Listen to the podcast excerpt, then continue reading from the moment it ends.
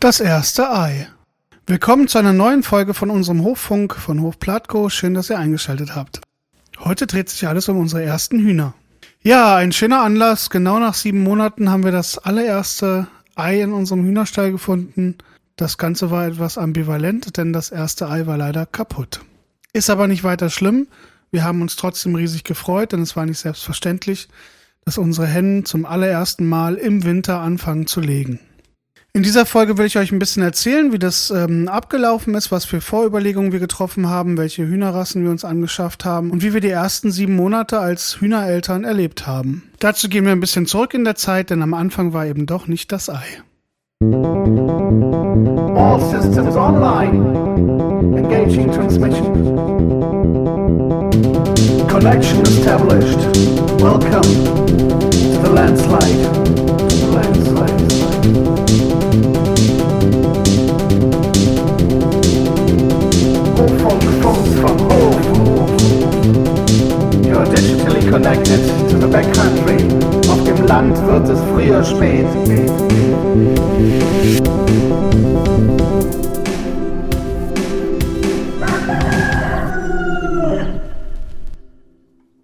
Haben ja von Anfang an gesagt, als wir hier aufs Land gezogen sind, dass wir auf jeden Fall Selbstversorger-Tendenzen entwickeln möchten und unser eigenes äh, Fleisch und unsere eigenen Eier produzieren möchten. Später dann auch mal die eigene Milch. Äh, deswegen haben wir gedacht, mit den Hühnern erstmal anzufangen, ist auf jeden Fall ein guter Plan. Also haben wir das Internet angeschmissen und nach guten Einstiegsrassen recherchiert, die sowohl viel Eier legen als auch viel Fleisch bringen und sind auf die sogenannten Zweinutzungsrassen gestoßen. Zusätzlich wichtig waren uns ein geringes Flugverhalten, selbstständige Futtersuche, die Möglichkeit auch mal mehrere Hähne nebeneinander zu halten und die nicht sofort schlachten zu müssen, wenn sie geschlechtsreif werden. Außerdem eine Hühnerrasse, die den Winter über durch Eier legt, was auch nicht typisch ist oder selbstverständlich. Und tatsächlich sind dann auch nicht mehr viele Rassen übrig geblieben. Und das letzte entscheidende Argument für die jetzige Rasse, für die wir uns entschieden haben, die Mechelner aus Belgien, war tatsächlich, dass diese auf der roten Liste für bedrohte Nutztierarten stehen. Und der Arche e.V. versucht, diese bedrohten Nutztierrassen zu erhalten. Da es bei uns in der Gegend überhaupt keine Halter gab von Mechelner Hühnern und wir uns auch umgehört hatten und bei eBay Kleinanzeigen so geguckt haben, haben wir uns dann entschieden, äh, Bruteier zu kaufen. Dann mussten wir natürlich zusätzlich noch in einen Brutautomat, äh, einen Inkubator investieren. Das war auch nicht ganz günstig. Aber wir haben gedacht, auf lange Sicht können wir vielleicht auch wiederum Bruteier weiter vertreiben und haben dann die ersten zehn Eier aus dem Internet bestellt. Nachdem die Eier dann mit so einer Speziallösung desinfiziert worden sind, äh, kommen die in den Brutkasten und verweilen dort erstmal für 18 Tage bei der Vorbrut bei einer Luftfeuchtigkeit von 50 Prozent ungefähr und einer Temperatur von 37 bis 38 Grad. Und den letzten drei Tagen nennt man Schlupfbrut, da wird die Luftfeuchtigkeit erhöht, damit die Eierschale weicher wird und der, der Schlupf vereinfacht wird und die Temperatur wird ein klein wenig abgesenkt, da die Küken jetzt schon anfangen, Eigenwärme zu produzieren. Während dieser ähm, drei Wochen hat man die Möglichkeit, mit einer sogenannten Schierlampe immer mal in die Eier zu gucken und kann dort sehen, ob sich so ein Adergeflecht entwickelt und ob die Luftblase an der richtigen Stelle ist. Man muss die Eier auch regelmäßig drehen und wenden. Das macht unser Automat äh, von alleine. Und ähm, das garantiert sozusagen, dass das Huhn nicht an einer Stelle anwächst an das Ei.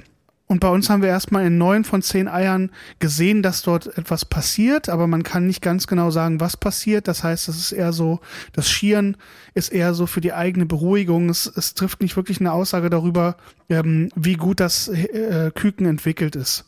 Und nach den ersten 20 Tagen geht's dann los, dann beginnt die Schlupf und das ist ein sehr aufregender Prozess, weil man am Anfang wirklich sehen kann, wie die Eier anfangen, sich leicht zu bewegen und wie man vor allen Dingen hören kann, wie es leicht fiebt durch die Eierschale. Denn die Küken stimmen sich dann ab beim Schlüpfen. Das ist ein ziemlich faszinierender Prozess und man sieht dann auch schon so kleine Löcherchen, wo die äh, Küken von innen nach außen angepickt haben.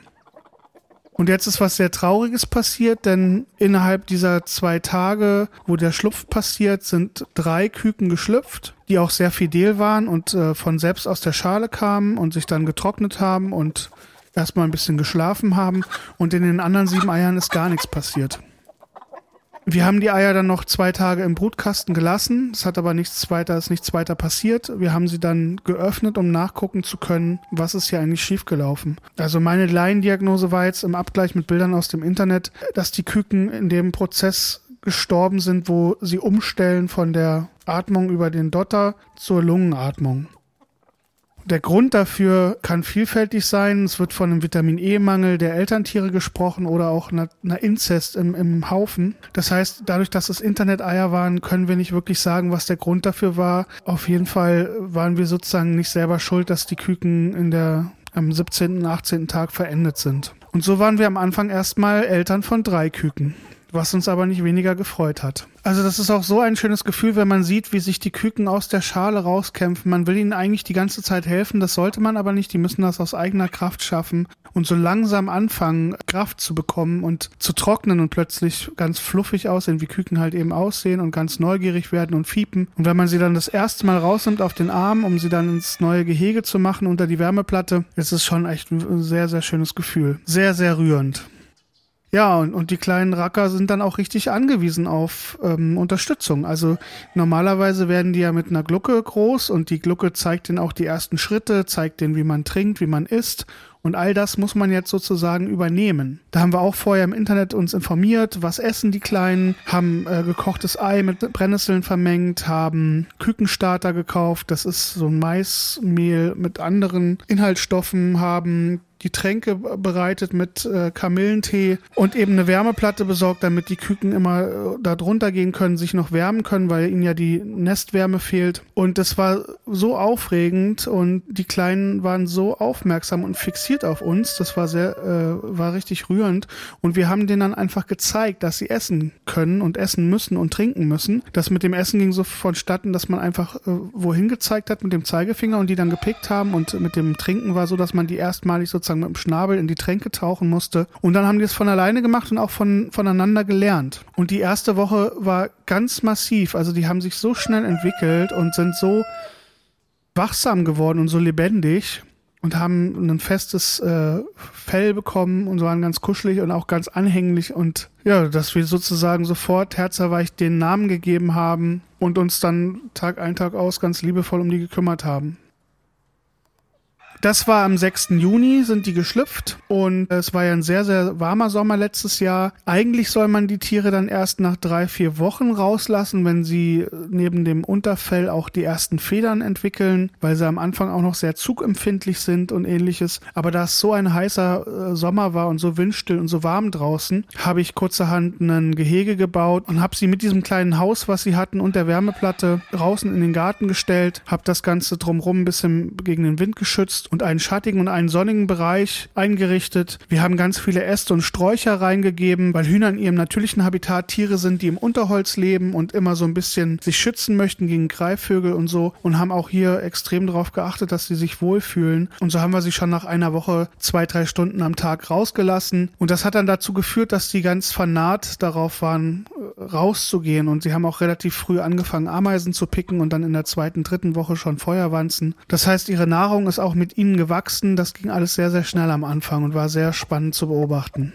Da gingen dann auch die ersten Unsicherheiten relativ schnell flöten, wenn man am Anfang noch total verunsichert war, wenn die durchgehend gefiebt haben und man nicht wusste, was fehlt ihnen denn jetzt und manchmal brauchten sie einfach Aufmerksamkeit. Einmal habe ich gemerkt, dass durch die Brennnesseln und gekochten Eier, die sie im Napf hatten, die Fliegen angezogen worden sind und die dann Angst hatten vor den Fliegen. Dann mussten wir noch ein Fliegengitter oben drauf bringen, damit die sich wieder so ein bisschen beruhigten. Und manchmal haben sie sich auch gegenseitig abends, wenn sie eigentlich schlafen wollten, immer wieder aufgeweckt und auch ein bisschen gestresst. Aber die sind dann auch in kürzester kürzester Zeit sehr nah aneinander gewachsen und haben sich aneinander gewöhnt und sich sozusagen eingelebt, sodass auch hier Routine eingekehrt ist und alles dann viel leichter von der Hand ging.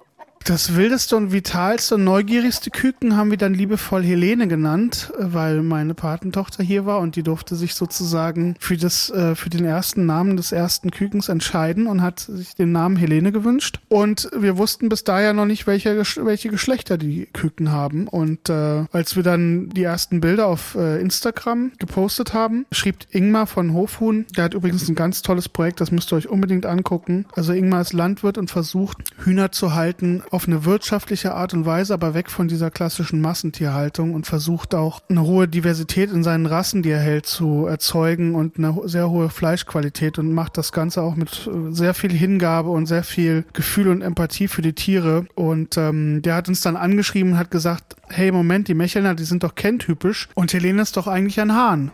Und tatsächlich hat sich dann nach äh, ein paar Wochen gezeigt, dass es sich um einen Hahn handelte. Also das gibt's eben auch. Es gibt kenntypische Hühnerrassen, wo man die männlichen und weiblichen Küken sehr früh voneinander unterscheiden kann. Und bei den Mechelnern ist es eben, dass die Hähne am Hinterkopf einen hellen gelben Fleck haben.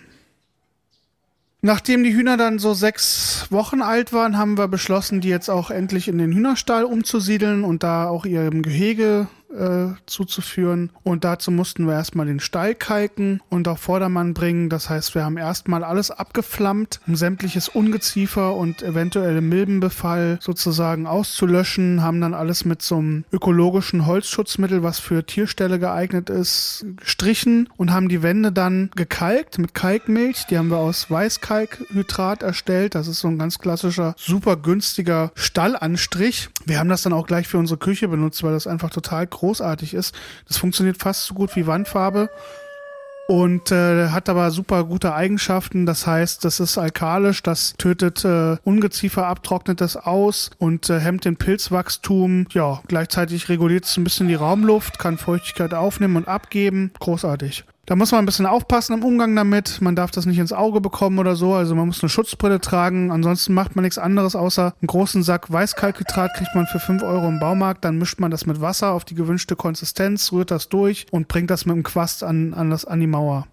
Nachdem das dann auch abgeschlossen war, haben wir ein bisschen Lehm ähm, ausgetragen und die äh, Legenester neu mit Holzwolle und Stroh befüllt, haben die Sitzstangen nochmal kontrolliert, dass sie sich da auch wohlfühlen und dann sind die Kleinen in den Stall gekommen. Die Wärmeplatte hatten wir am Anfang auch dort noch installiert, weil es dann nachts doch auch mal unter 15 Grad geworden ist. Letztendlich saßen sie dann aber gar nicht mehr drunter. Das heißt, in dem Alter, wenn sie zwei Monate alt sind oder so, durch das Fressen und so erzeugen die schon eine gute Eigenwärme. Dann sind die schon gar nicht mehr so schlimm anfällig für, für Kälte oder so.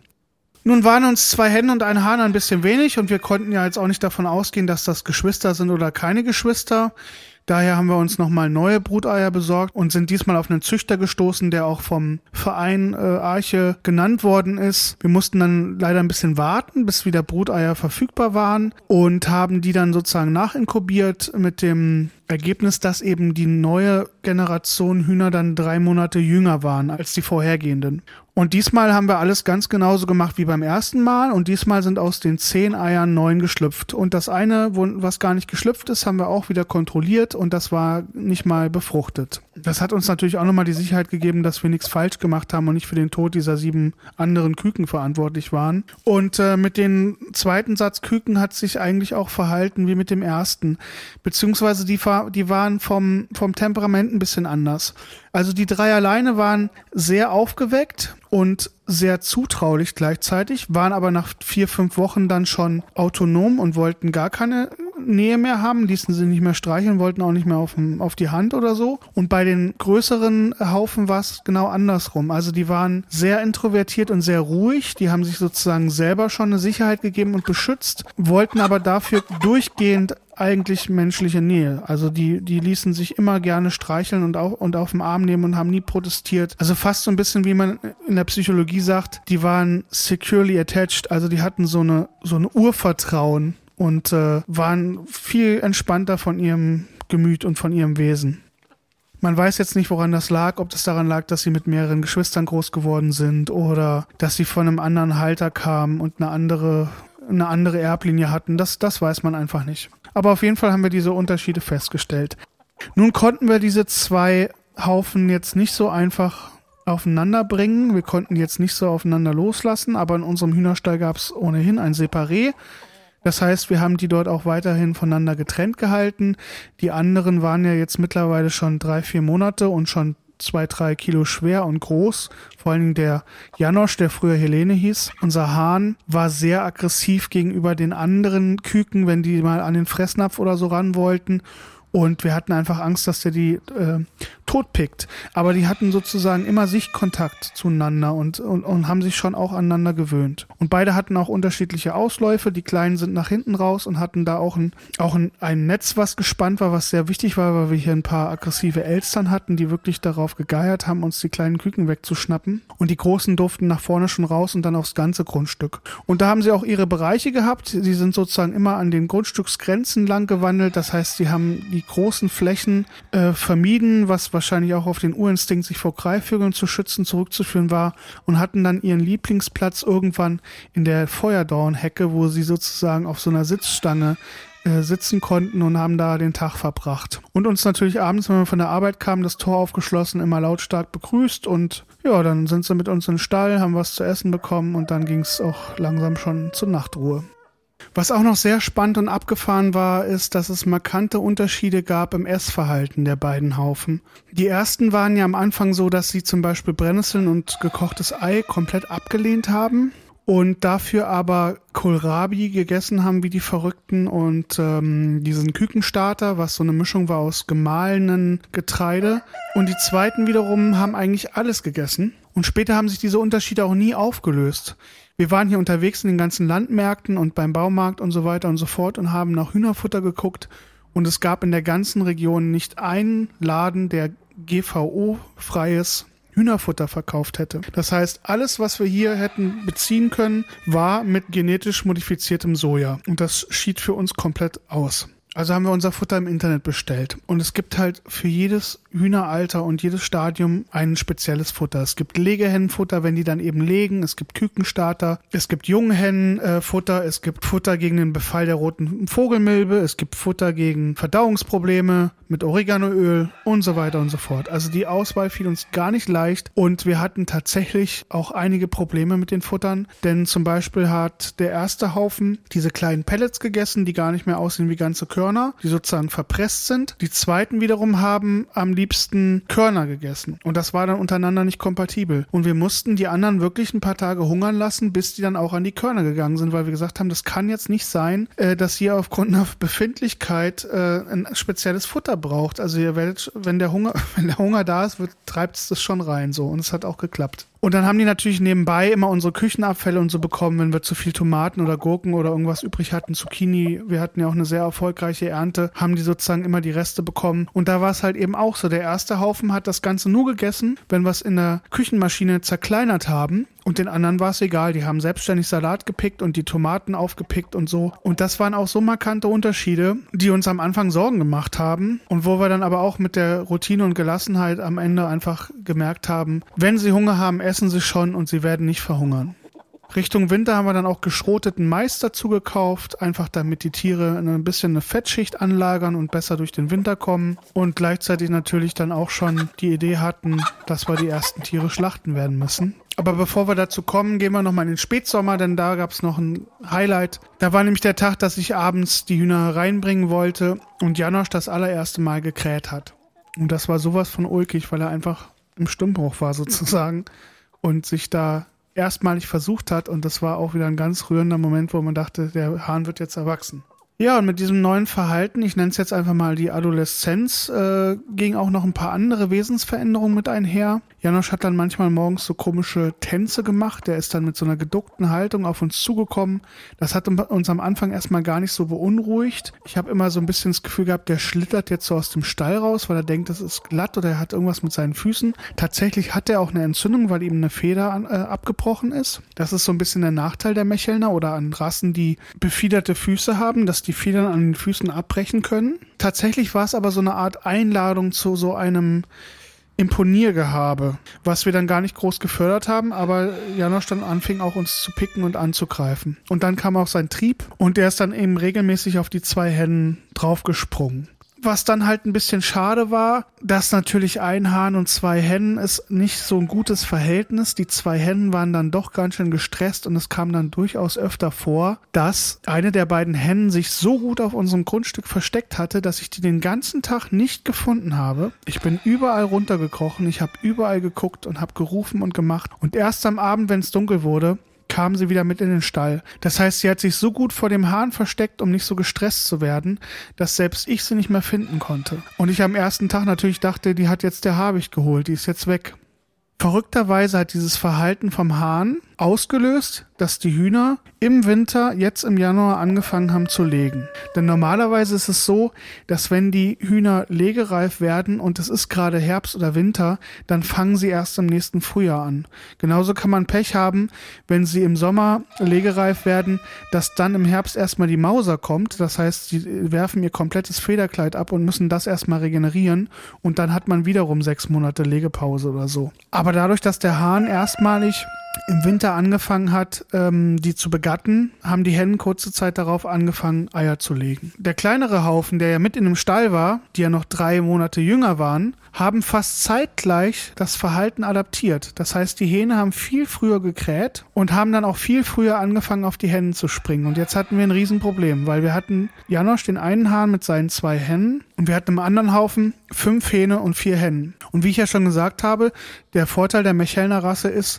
man kann mehrere Hähne nebeneinander halten. Die vertragen sich, die bekämpfen sich nicht auf den Tod. Aber das Verhältnis zu den Hennen muss natürlich stimmen, weil sonst geraten die Hennen einfach in Stress. Und es hat wirklich, ich meine, den Begriff Vergewaltigung sollte man nicht nennen im, im Bezug auf Tiere, weil das ist was Instinktives, was einfach so passiert. Das ist jetzt nicht vergleichbar mit einer Vergewaltigung. Aber es ist für die Tiere natürlich ein extremer Stress, wenn fünf Hähne, die gerade geschlechtsreif geworden sind, alle paar Minuten auf die vier Hennen draufspringen. Und eine Henne ist schon so devot geworden, wenn man die schon streicheln will, kauert die sich schon auf dem Boden. Und das hat uns äh, wirklich wehgetan und die Konsequenz wäre jetzt gewesen, die Tiere voneinander zu separieren. Wir wollten sie eigentlich auch noch ein bisschen länger halten. Und das hat uns aber so wehgetan, uns das jeden Tag anzugucken und diese Unruhe im Stall zu erleben, dass wir uns kurzerhand dazu entschieden haben, in einer Hauruck-Aktion ein paar Hähne wegzunehmen, womit wir jetzt beim ersten Schlachten wären. Bevor ich jetzt aber darauf eingehe und das äh, auch ein bisschen detaillierter schildern möchte, wie es uns dabei ergangen ist, möchte ich nur mal ganz kurz ein paar allgemeine Tipps loswerden und euch auf ein paar Ressourcen im Internet aufmerksam machen, die uns enorm geholfen haben für unsere ersten Schritte in der Hühnerhaltung. Es ist äh, unbezahlte Werbung sozusagen. Wir finden das sehr lohnenswert, weil die Leute, die hinter den Profilen stecken, sich wirklich einen Kopf machen und wirklich vom Fach sind und auch immer ein, ein offenes Ohr hatten, wenn wir spontan mal Fragen hatten. Das ist zum, zum einen Robert Höck von von Happy Huhn. Der hat einen YouTube-Kanal. Das ist absolut großartig, was der macht. Der hat auch schon mehrere Bücher veröffentlicht und äh, man kann einfach sagen, das ist der absolute Hühnerexperte von vorne bis hinten. Dann eben den schon erwähnten Ingmar von, vom Hofhuhn-Projekt. Auch sehr spannend und sehr äh,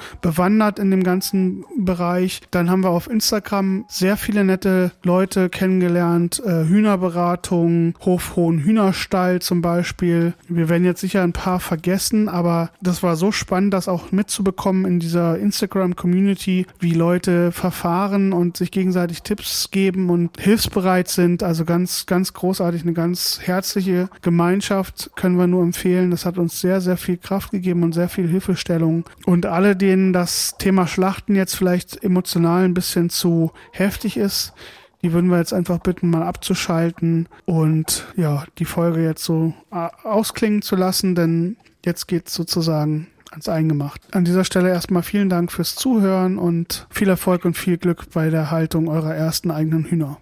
Die Schlachtung, das war ja der ursprüngliche Plan. Wir hatten uns ja eine Zweinutzungsrasse besorgt. Trotzdem waren es unsere ersten Hühner, unsere ersten Küken. Wir haben die von klein auf aufgepäppelt und aufgezogen. Wir haben den Namen gegeben. Wir haben mit denen den ersten Sommer hier verbracht. War eine sehr aufregende Zeit. Es ist eine, eine Bindung entstanden zu den Tieren.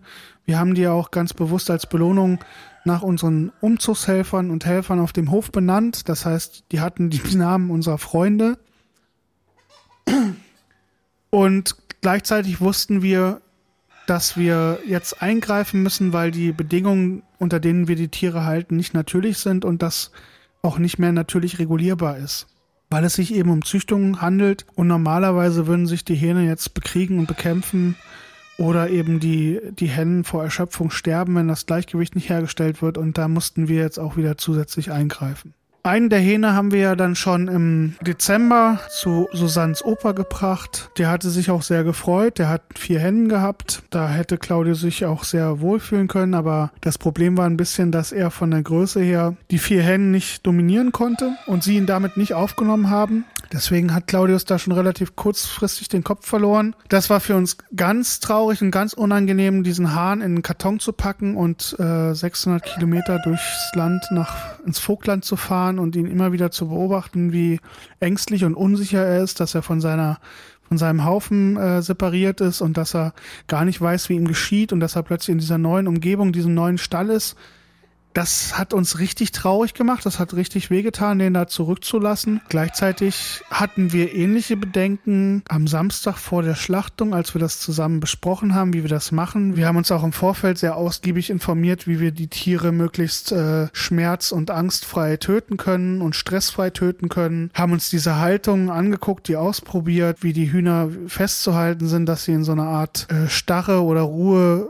verfallen und sich nicht mehr wehren und nicht mehr bewegen. Haben das im Kopf alles durchgespult, haben alles vorbereitet und uns war an dem Samstag wirklich flau. Also wir waren auch ganz still an dem Tag, wir haben kaum miteinander geredet. Das war schon was, wir wussten beide, es muss jetzt sein. Wir haben auch immer wieder das vor uns selbst gerechtfertigt. Und äh, ich hatte am Abend vorher auch mit, mit Ingmar ein sehr interessantes Gespräch über Skype für seinen Podcast und wir haben uns sehr lebhaft und sehr geistreich und inspirierend, so sage ich mal, ausgetauscht. Und da habe ich das auch schon thematisiert und ich habe gemerkt, ich bin da, ich komme da an, an eine moralische, ethische Grenze. Ich weiß nicht, natürlich kann ich alles rechtfertigen und sagen, die Tiere sind da zum Essen. Wir haben sie gezogen. Wir müssen jetzt ein Gleichgewicht herstellen. Gleichzeitig habe ich gedacht, das Hauptschlagargument, dass ich ein Leben nehme, dafür, dass ich einen kurzen Genuss habe, ist einfach nicht gerechtfertigt. Gleichzeitig ist in den letzten Wochen was mit uns passiert, was unseren Fleischkonsum an sich hat überdenken lassen, weil wir gemerkt haben, wie viel Liebe und wie viel äh, Zuwendung und wie viel Energie und wie viel Geld auch letztendlich wir in diese Tiere gesteckt haben. Und wenn ich dann überlege, dass ein Kilo Huhn im Supermarkt 5 Euro kostet, kann ich mir das nicht erklären. Natürlich äh, auf die Summe kann man sich andere Preise erkaufen, aber in keinem Szenario geht die Rechnung auf, dass ein glückliches Huhn oder ein Huhn, was annehmbar gelebt hat, später mit 5 Euro verramscht wird. Das heißt, wir haben unseren Fleischkonsum rapide gedrosselt und reduziert, weil wir einfach gesagt haben, wir wollen das nicht, wir wollen nicht, dass dass wir Hühnchen essen, die unter grausamsten Bedingungen gehalten und geschlachtet worden sind und den größten Scheiß gefressen haben, weil letztendlich essen wir das genauso. Äh, lange Rede, kurzer Sinn. Wir standen dann am Sonntagmorgen da es war, es war minus sieben Grad, es war richtig kalt draußen. Es lag Schnee, ich hatte den Flock schon gestellt, das Beil war scharf gemacht, alles lag da. Die Kabelbinder, die ähm, Haken, um die Tiere abzuhängen. Der Kochtopf mit dem Brühwasser, alles war vorbereitet. Wir haben uns warm angezogen, Schürze an, Handschuhe sind in den Stall und haben Janosch rausgeholt, den größten Hahn. Er hat sich kurz gewehrt, als wir den dann in diese Position, in diese Halteposition, wo man die beiden Füße mit der einen Hand zusammenhält und mit der anderen Hand einmal rumgreift um den Brustkorb und die Flügel fixiert und den so halb schräg hält mit dem Kopf nach unten. Hat sich sofort beruhigt, war ganz zutraulich, hat alles über sich ergehen lassen. Ein Schlag Kopf war ab. Die Augen gingen sofort zu, es war Ruhe, der Körper hat kurz gezuckt, vielleicht fünf bis zehn Sekunden, sich kurz geschüttelt. Dann war auch der verstumpft, dann haben wir den an den Füßen aufgehangen, der ist ausgetropft. Susanne musste kurz weinen, mir äh, war auch ein Kloß im Hals, ich habe auch die äh, Tränen bekommen, aber dann war es wie, plötzlich war vorbei, plötzlich war, war das kein, kein Tier mehr, als zu dem man Bezug hatte, sondern plötzlich war es, war es ein Produkt. Der hing dann da.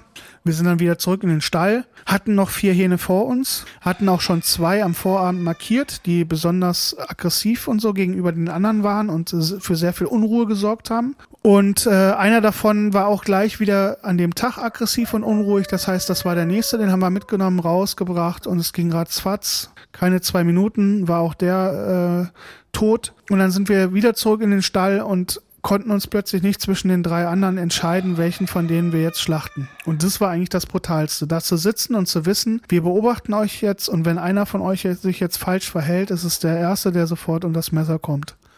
So war es dann letztendlich auch. Wir haben den nächsten Hahn rausgenommen, geköpft und abgehangen und haben dann gesagt, wir lassen jetzt zwei übrig, weil wir, das schaffen wir jetzt nicht mehr. Das hat uns irgendwie zu sehr bewegt. Wir haben die dann abgebrüht und gerupft, das ging ratzfatz. Und als, als man dann so die nackten Hühnerkörper vor sich äh, liegen hatte, dann war es kein Unterschied mehr zum Supermarkt. Dann hat man die ausgenommen und sauber gemacht und die Füße abgetrennt und und die Organe separiert. Dann haben wir alle abgehangen, haben den Tag hängen lassen. Ein, ein Huhn hatten wir zerstückelt in die Einzelteile, in die Keulen und die Brust und die Flügel und haben das separiert eingefroren. Die Füße habe ich benutzt, um daraus auch dann einen Fond zu machen aus der Karkasse von, von dem Hahn, den wir zerlegt hatten. Die anderen beiden haben wir am Stück eingefroren und wollen dann da Grillhähnchen draus machen. Und ja, wir haben dann mittags um zwölf auf die Uhr geschaut und waren überrascht, wie schnell das alles ging. Haben dann erst gefrühstückt, weil vorher war uns so flau im Magen, dass wir gar nichts essen konnten. Wir haben dann ein weiteres Ei von unseren Hühnern gegessen. Dabei wurde mir dann fast ein bisschen schlecht, weil ich irgendwie so, ja, mir das alles zu nah war. Und haben dann aber beide festgestellt, dass wir überrascht sind, wie weh das am Anfang getan hat, aber wie routiniert wir das dann durchgezogen haben und wie, wie man da plötzlich differenzieren konnte und abschalten konnte und wie sich so ein Tier, zu dem man einen Bezug hat, verändert in ein Produkt. Und Susanne sagte dann noch so, als wir die Tiere dann in, ins Eisfach gepackt haben, jetzt hat sie das Gefühl, sie ist richtig angekommen auf dem Land, weil wir jetzt das erste Mal selber geschlachtet haben. Und das ist schon und das ist schon irgendwie faszinierend, dass man das so mit, mit Heimat verbindet und mit Normalität und trotzdem ist es ein ganz andächtiger Moment irgendwie. Wir konnten auch die Köpfe nicht in die Mülltonne schmeißen. Wir haben die, die Hühnerköpfe dann begraben da unter dem Baum an der Feuerdownhecke, wo die Hühner am liebsten sitzen und haben das nicht übers Herz gebracht, die einfach so in die Tonne zu hauen mit den Federn. Aber trotzdem, ähm, ja, trotzdem ist das, bleibt das eine weitere schwierige Frage, die, die wir nicht so richtig beantworten können. Und es bleibt auch wirklich die Frage, wie wir weiter vorgehen werden. Weil wir wollen weiter Hühner züchten, wir wollen den Bestand vermehren, wir wollen die Mechelner auch äh, verbreiten, weil uns das auch ein Anliegen ist, diese bedrohte Art zu erhalten. In der industriellen Fleischindustrie oder Eierindustrie würden die Hähne geschreddert werden oder ähnliches. Wir können natürlich versuchen, wenn wir zehn Bruteier auszüchten, dabei sind fünf Hennen und fünf Hähne, die fünf Hähne zu verteilen als Zuchthähne. Wenn wir sie nicht loswerden, werden die auf kurz oder lang wieder auf dem Grill oder im Suppentopf landen müssen, weil man sie, wie gesagt, nicht so guten Gewissens zusammenhalten kann. Ja, ja, wir machen jetzt an der Stelle erstmal Schluss lassen das jetzt noch mal ein bisschen sacken. Ich merke, jetzt komme ich während des Podcasts schon wieder ganz schön in die Reflexion. Falls ihr Anregungen, Fragen habt, schreibt uns gerne. Wir freuen uns über jede Nachricht. Ja,